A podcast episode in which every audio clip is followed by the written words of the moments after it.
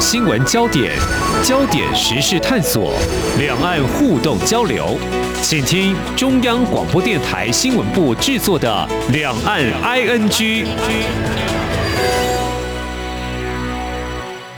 大家好，我是宛如，今天是九月二十号，星期一。对台湾来说呢，这几天是中秋的连续假期，今天呢已经到了第三天了，那明天就是中秋节了。但是呢，我们今天礼拜一的节目依然要带给大家最及时的两岸新闻，而我们这一集节目呢，就连线到上海，请中央社驻上海的记者吴博伟来告诉大家一些他所观察到的有意思的中国新闻。博伟你好。网络好，各位听众朋友，大家好，我是博伟，祝大家中秋节快乐，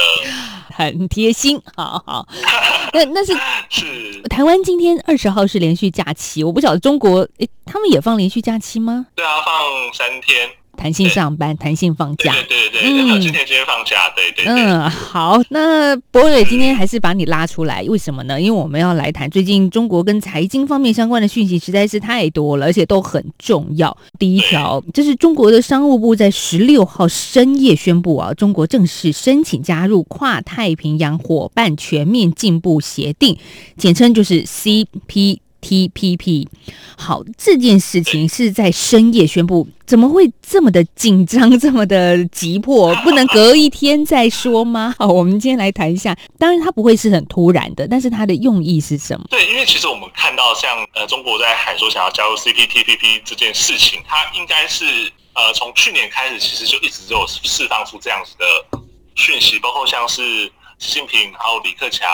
然后到最近，其实商务部应该说前阵商务部也不断的提醒大家说，哎，我们很积极的想要加入 CPTPP 这样的一个呃自由贸易协定的一个状况。对，但是为什么他们之前都是所谓只闻楼梯响不见雷影呢？因为是因为其实呃 CP 要加入 CPTPP 对中国来说，其实是现阶段可能是有一些比较大的困难，其实会强调说，哎，CPTPP 可能需要更多的在呃劳工的问题，就劳动议题上，然后跟环保议题上面，上面需要有一些更进步或更积极的一些措施，但是呢，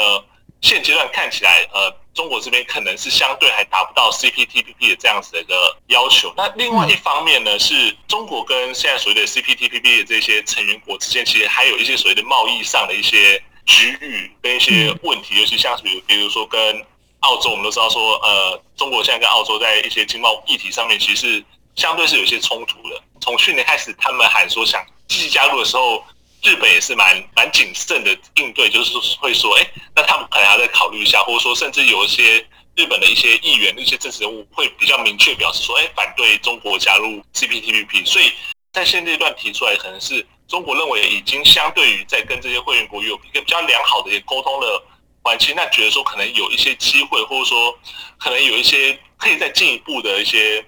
措施的时候，他们才会这个时间点把它提出来。那你刚刚也特别讲到日本的态度，像这几天，哎，很多的媒体或者日本的媒体就去问了这个官方啊，到底对怎么样来看中国加入这样的组织呢？因为中国又是一个庞大的一个经济体啊，所以让他加入或不加入，这其实都是一个考量。那现在。中国是比较有把握，所以他才宣布这样的消息嘛。可是这样又看来，其实困难还是存在的呀。对，但是我觉得说，可能现阶段在台面上看起来的状况是这样，但是我们不太知道说，哎，目前台面下的一些呃接触的一些状况是怎么样？因为其实像我们之前有看到说，呃，中国的商务部的副部长王守文也有提到说，哎，其实他们可能很积极的在跟这些所谓的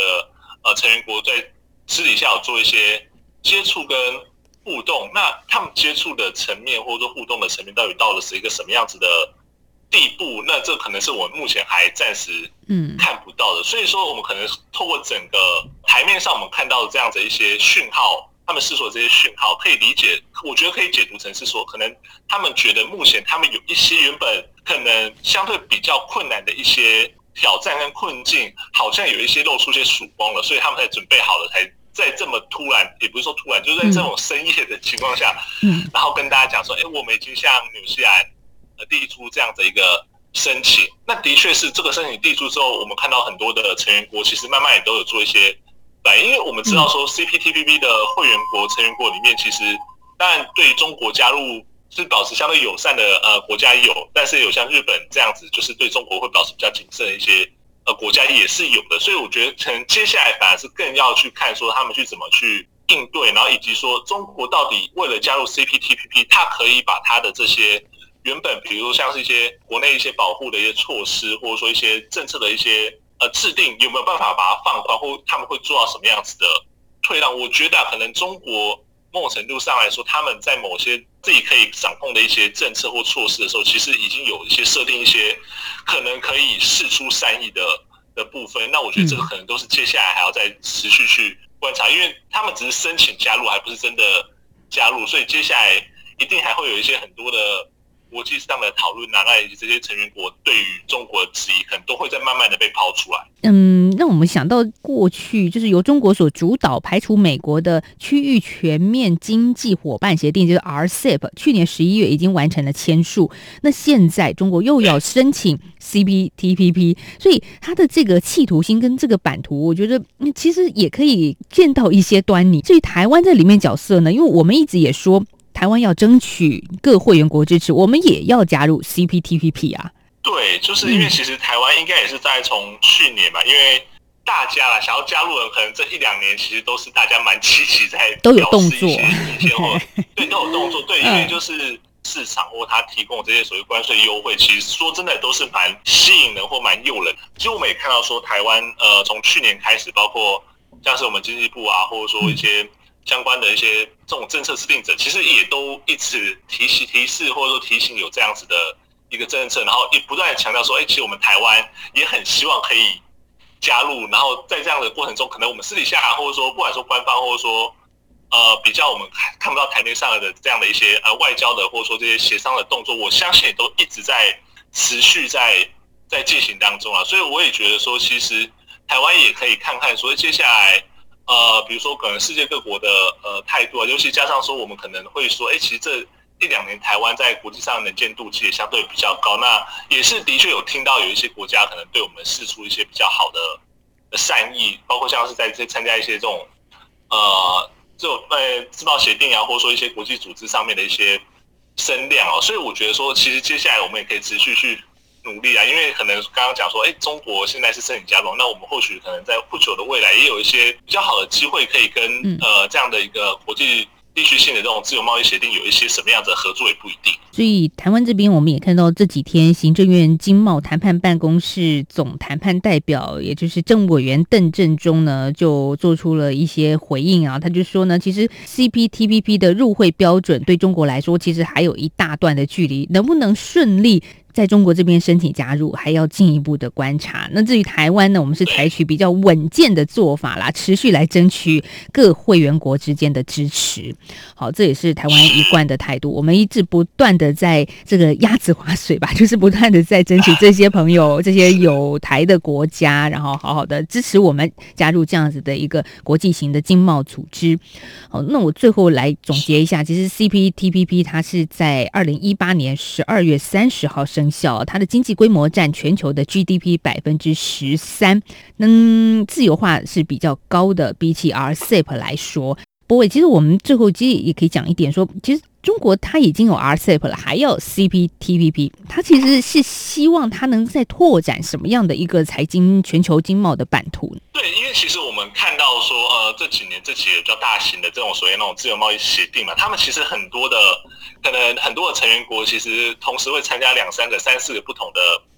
的这样的一个自由贸易协定，对，那当当然有也有人会提到说，其实 CPTPP 好像它的整个总量体其实没有像是 RCEP 这么大，因为其实呃，所以加入 RCEP 这件事情对于中国来说，其实他们可能这样前两年是非常他们重大的一些成就跟成果。意思就是说，它的经济规模跟人口的涵盖率都没有 RCEP 的高，对，都没有 RCEP 那么大，嗯，对，但是呢，我们。必必须要讲，就是说，其实 CPTP 它可以，它包括它涵盖的，可能就是它里面的规定是给予了更呃更低的关税跟更高的一些贸易自由度。那同时，比起 RCEP，它还涵盖像是像是加拿大或者说秘鲁等等的美洲国家。所以，其实我觉得对于中国来说，如果他们能够呃进入透过这样的一个自贸协定进入这样子欧美的市场，那他们其实在主导所谓的整个地区型的一些经贸。合作，他们可以加深他们的深度跟广度，那同时也可以代表说，哎，在中国，在一个没有美国的的一个这样的自贸协定里面，它或许可以扮演一个什么样子比较积极的一个角色，我相信这都是中国的考量。好，我们在这个阶段先谈到的是中国正式宣布申请加入 CPTPP，但是还没有加入哦。好，大家就要注意一下这条新闻，它是现在正在进行式，就是一个申请的一个状态。讨论过程当中，各会员国会有什么样的态度，或者是就期望对中国寄予什么样的厚望，在经济层面，其实这都大家可以后续来继续看的。那这时候，我们先休息一下，下个阶段我们再谈的是中国的房地产龙头集团恒大集团，诶，出现了财务危机，最近看到有一些抗争。那我们下个阶段再请博伟来告诉大家。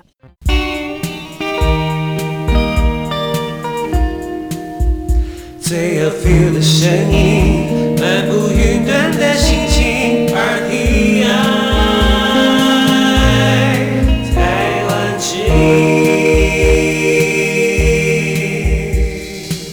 继续回到今天的两岸 ING 节目，我是宛如。在节目当中呢，我们邀请到的是中央社驻上海的记者吴博伟。博伟，接下来我们要来谈的是这个大陆的恒大集团啊。哦，这个恒大集团现在问题很大。我看到你最近发了好多条稿子，都在关注。我想现在中国的朋友应该也也很关心这一条跟财经方面相关的新闻。是，大家都会知道说他的财务状况其实不太好，对，所以他其实近近期我看到他非常多的一些新闻跟一些消息，包括他自己要出售他的资产，包括他们自己呃恒大的董事长徐家印他卸下了那个职务，那再来就是后面我们看到说像是他的一些金融商品已经出现了呃没办法兑付的一个状况，所以其实。呃，外界非常的紧张的是说，这么大一个房地产集团，境内有可能上千个项目正在进行。那有的我们已经知道说，有的已经做不下去了。对，那那再这样，它如果整个呃恒大这个集团如果垮了倒了的话，那它是不是就会带来所谓的一些金融危机？那甚至整个重创中国的经济，以至于呃对于世界的经济会造成一些什么样的冲击？所以其实最近。呃，恒大的这个问题，或者很大的这个财务危机，已经变成是大家都要关心，都会受到影响。他到底会怎么样？嗯、对，是我看到中央社有一个评论，就是说，哎，到底恒大集团在中国的影响力有多大呢？好，中央社的这个外电报道是这么形容：呃，相当于曼哈顿四分之三面积未完工建案的工程停顿，那还有超过一百万名的购屋者陷入了困境。这个大家可以想象说，这是有多大？但是这只是。大家眼前所看到的，博伟刚刚更谈到的是它背后层面的影响性，这是连带的。因为火车头的角色，只是我们刚刚讲的是，嗯，一百万名购物者，它只是一个前端，可能我们所眼前看到的。但是还有一些人，现在为什么很多中国的民众去恒大集团前面抗议呢？因为他们是投资者啊。哦，对，因为我觉得很有趣的一件事情就是说，呃，同样是投资者，你所谓的机构型投资者，或者说这种所谓。企业型投资者他会跟个体的投资者承担风险，或者承担呃整个金融变动的或者财富变动的那个承担承受压力是完全不一样的。我们其实看现在看到很多这种在深圳的这些，他可能是比较说是个个人投资者，他们会非常的担心说，要是恒大如果真的怎么样的话，那他们的投资的这些呃金钱，或者说恒大承诺他们的一些。呃，投资的报酬他们是拿不到，会血本无归，所以他们才会有这种比较比较大量的呃所谓的维权的一些动作，那去包围了恒大在深圳的的总部。对，那我们看到说是比较多是属于这种个人型，那这些比较企业型投资者，或者说这些债权，就恒大这些债权，其实我觉得他们都还在观望，或者说他们都还在，他们有这个能力去。暂时应对他们手上这一些呃资产可能没办法去对付的一个状况，那在就在等待说，那接下来说，哎，中国的官方是不是要呃更积极的出手去处理这样的问题呢？或者说，中国的官方到底他的对于恒大的态度是怎么样？所以我觉得就会觉得说会出现两种蛮大的呃差异，就是说，哎，机构型的投资者大家好像感觉起来了老神在在，但是其实应该也是有很多的协商跟协调的。机制存在机会。也看到说你的分析稿里面是说，其实很多人认为这是恒大已经大到不能倒这件事情哦，这这也是可能对有些比较看得更透彻、更深入的人会认为这件事情对中国是牵一发动全身之事了，所以整个国家也都在关注，不只是我们从小到个人的这种小的投资户，然后到集团式的投资，再加上整个中国的政府也在关注房地产建商这个龙头，真的让它倒下去吗？倒下去这个问题会更大啊！对，我们刚刚也有讲说，其实它现在很多的工程其实还在持续在进当中，只是它盖不完，它没有钱把它盖完，或者说它盖完之后没有办法去卖，所以恒大现在比较多的分析，或者说我在中国接触到一些人、一些老师，他们其实都会认为说，恒大现在的状况反而是比较多是所谓的呃流动性风险的问题，而不是所谓呃所谓资不是所谓资不抵债的问题哦。那什么叫资不抵债？资不抵债就明显就是你的资产没办法去应对你的债务。但恒大现在的状况是，他手上有非常大量的所谓这种长期性的资产。但是他有很多这种短期性的债务，他长期性的资产没办法变现去填补他的短期性的债务。那同时他出现他出现一些所谓信用的问题之后，他手上这些资产又更难去变现。就是我们刚刚讲到嘛，说很多的可能投资者或者说买房的人，他买了房，但他现在可能已经拿不到了。那这样的情况之下，他恒大手上这些房或这些长期资产又更难去在市场上兜售。那加上说，中国政府去严格去呃控管房市，你的涨幅其实都有一个非常严格的限制，所以变说恒大即便想要呃比较低成本或者说低价的出售他们的房产，都会受到一些政策的限制，所以其实陷入一个恶性循环里面，就是说他们现在有债务，但是他们也有长期资产，而他们的长期资产卖不掉，没办法去填补债务，没办法填补债务，债务缺口越来越大，大家对他越来越没有信心。就越来越不想要去买他们的资产，那他们资产卖不出去之后，他们又没办法再回头去填这样所谓黑洞的一个情况下，所以这个洞就越来越大，越来越大，所以让整个恒大暴露在所谓的债务风险之中。这是一个很听起来很严重的循环啊，因为他也不是不想解决自己的财务状况的问题啊。那现受限于中国政府去年宣布的三道红线的政策，那中国政府这些政策又又让这个。龙头给 捆绑住了，那这到底怎么解决？这一套接着一套啊，就是环环相扣的问题啊。对，所以其实我们也在看说，其实中国去年呃，所以提出这个三道红线的政策出来的时候，其实也蛮多人在讲说，就是要冲着恒大这种这种高杠杆、高风险的这些房地产业来嘛。那对，也的确是，其实这个东西推出来之后，马上这几个比较大的龙头，那恒大当然是最大的。嗯，不用说，他的目标最明确的，他马上他的财务体质不健康的情况马上就被透露出来了。但是呢，我们也必须要讲一件事情，就是中国在中国政府在制定所谓三道红线这样政策出来的时候，会觉得说，哎，恒大可以安然度过吗？我相信绝对不是，他们一定会知道说，其实这个东西出来之后，恒大一定会有一些什么样子的状况。那的确是我们现在也看到说，恒大的确出了蛮大的状况。即便说恒大可能上半年不断的瘦身，但是他在三现在目前在三道红线里面还是踩了两条，所以变成说他们必须再去呃通过一些呃政策，包括像是他们呃企业内的所谓瘦身的政策啊，就是呃分拆一些他们其他的部门或其他的业务，那甚至说是出售他们的这些呃外在的，就是其他公司的持有的这种股份，那去填补这样子的黑洞。所以其实我们也看到是说，呃恒大现在比较像是在一个瘦身的过程，以及说。我觉得可能政府也是在看，说你恒大可以出把自己分拆或者说瘦身到什么样子的地步。那可能有有一些投资者会对于某些非房地产的呃业务其实有兴趣，包括像是恒大之前说他他们要卖所谓呃智能车部门的一些业务嘛，那也有传出说小米有兴趣买他们的智能车部门的一些业务，所以。呃，我觉得恒大一方面现在是在一个呃分拆的一个过程，那必须要把它整整个，第一个是把债务的规模缩小，那第二个是把集团的规模慢慢的缩小，那国资可能会慢慢的透过这样的方式。介入可能，比如说说像是确认一些信用的部分，那让投资者觉得说，那好像买很大的资本或者很大的产业，其实是相对是有一些保障的这个状况。但是呃，国资是不是完全介入，或者说他扮演的一些角色是怎么样？我觉得其实目前还看不出来。但是我会觉得说，其实多多少少会有一些呃影响，或者说希望说，哎，那在慢慢的整个恒大的集团它的这样的规模慢慢缩小的时候呢，会进行一些比较有序的一些重组。其实大家现在有另外一种观察，就是在二零零八年美国的次贷风暴啊，这很多媒体就会把现在中国的恒大财务黑洞呢这件事情比拟于二零零八年美国的一个状况，所以真的有可能吗？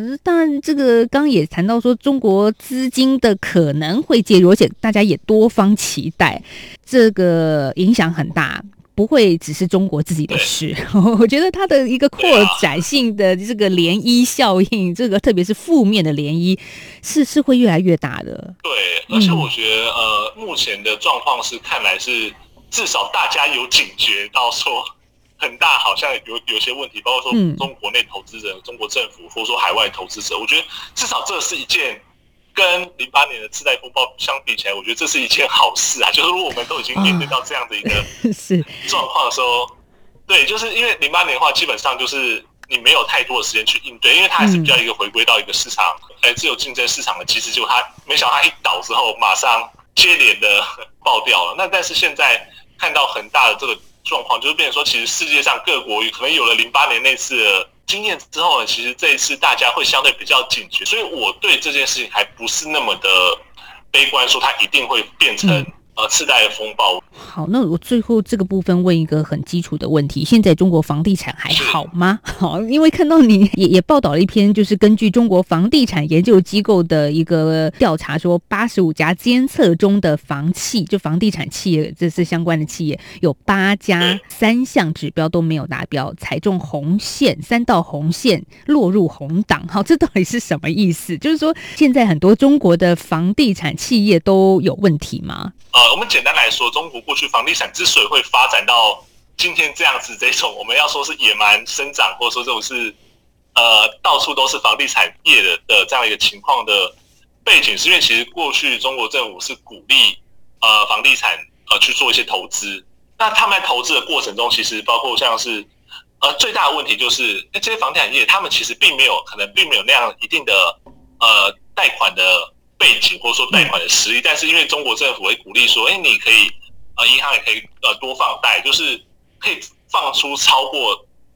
这些企业可以还款的能力的一些呃资金，让他们去投资房地产。那因为他们只要房地产卖了，然后那个时候可能房子也好卖。卖中马上就有一些钱可以来还这些贷款，然后马上可以再贷更多的贷款去取得土地、取得这些投资的机会。所以他其实那个时候在一个他们开了一个所谓高杠杆嘛，就是嗯，我没有这么多钱，但是我先借这么多钱来盖房子，然后盖完房子之后，我卖房的这些钱，我可以一方面来填补贷款的金额，那一方面我可以继续借钱去把我的投资更扩大。所以他其实陷入一个哎，相对我们过去不觉得它是恶性循环，但是。一旦经济出问题之后，它就是一个恶性循环的的钱，就是你东西卖不掉，你要必须借更多钱来来填补这样一个状况。那三道红线其实就是当初说，哎，包括像是呃扣除预收款之后，资金负债率超超过百分之七十啊，或者说净负债率超过百分之百，嗯，还有说现金跟短债比小于一，其实这些都是说，哎，你超过这些标准之后，你的企业其实就是暴露在一个资金风险的状况。那加上说。呃中国政府过去是鼓励银行放贷，但现在是要求银行要谨慎的处理贷款，变得说你很多的企业，即便说你想要借钱来盖房子、来取得土地，都变得更困难。好好一点的话还可以撑住啊，就是我们现在现阶段看到说，哎，踩到几个红档，踩到三条红线，然后入红档这些企业都还是勉强可以生存的时候，但是其实有更多的那种比较中小规模的房企，他们其实已经倒了一片了。所以其实现在的中国，我们看到的是说，他们一方面去。遏制这样的所谓野蛮生长的情况，那一方面必须又要这些企业自己去调整自己的一些过去养成的这些借钱啊，或者说这些现金流的这样的一个模式，然后慢慢的把企业本身的体质调得更好一点，然后去应对他们的整个产业啊。所以很多人都说，其实现在房地产业是进入一个也相对比较寒冬的一个状况嘛。那对投资人、对购买的人来说就很没有保障，因为你买了房子，如果是预售屋，那结果房子盖不下去倒掉了，那那怎么办呢？这又跟谁求偿呢？对，甚至是变成说，其实我们看到说，可能一些 现在有一些中国的地方政府们就会必须要出来，嗯，真的倒了，他们就必须出来扮演一些什么样子的角色，然后帮。这些投资者去，或者这些买房的人去维权，或者说要求呃这些企业呃必须去履行他的这些所谓的合约上的责任。但是我们也看到说，其实很难，因为很多人就根本就是房子还没盖好，或者说他根本就没有这样这些倒闭的企业，他就没有能力去应对这样的状况。所以其实我们也看到说，你看到如果连这种比较呃中小型规模的房企，倒了都会造成这么大的波澜跟波折。虽然说这可能是地比较地方，或者说我们可能在媒体上比较少看到的的新闻，但是你可以想象哦，就是很大一个这样子，在中国全境都有建设、都有投资，甚至跟还有很大量国外投资者这样的一个企业，如果它真的像这些小小型的企业一样倒的话，那它造成那个冲击跟影响是大到你难以想象的。所以最近要买房的中国民众可能真的是很紧张了，或者手上 就是有很多预售屋，有很多还没有交屋的这个听众朋友，真的是人心惶惶吧？我不晓得现在的心情是什么。我们现在最后时间剩下一点点了，我们想说，哎，博伟，其实明天九月二十一号就是中秋节了。一个身为身在中国的台湾记者，中秋节要怎么过？因为这边只有自己一个人嘛，那那当然就是。自己过，那可能就是因为呃，上海这边其实蛮多人会吃所谓的呃鲜肉月饼，所以其实我这两天有特别跑去就是几家比较有名的鲜肉月饼的店去稍微看一下，那也有幸就是买到了一两个，很难买是吗？哦，那因为对，非常非常的难买，因为其实像在上海呃很有名的一家餐厅，他卖的鲜肉月饼，我那天去看的时候，呃，在排队的人跟我讲说，他排了六个小时还没有买到。那你怎么买到的呢？你是用什么方法？哦，就是我都。没有，我就是刚好找一个比较人比较少的店，哦、就是大概，嗯，对对，我就没有去排那种真的很热门的那些餐厅，嗯、那就是在呃，在微博、在小红书上面看人家的推荐，然后说，哎，其实如果只要吃鲜肉月饼，就是吃个味道，或者说有在上海过节的话，就可能有几家是相对人不是那么多的，然后可能稍微排一下就可以买到的的餐厅，所以我后来就是去这这些地方买，但是你要我在那边排六七个小时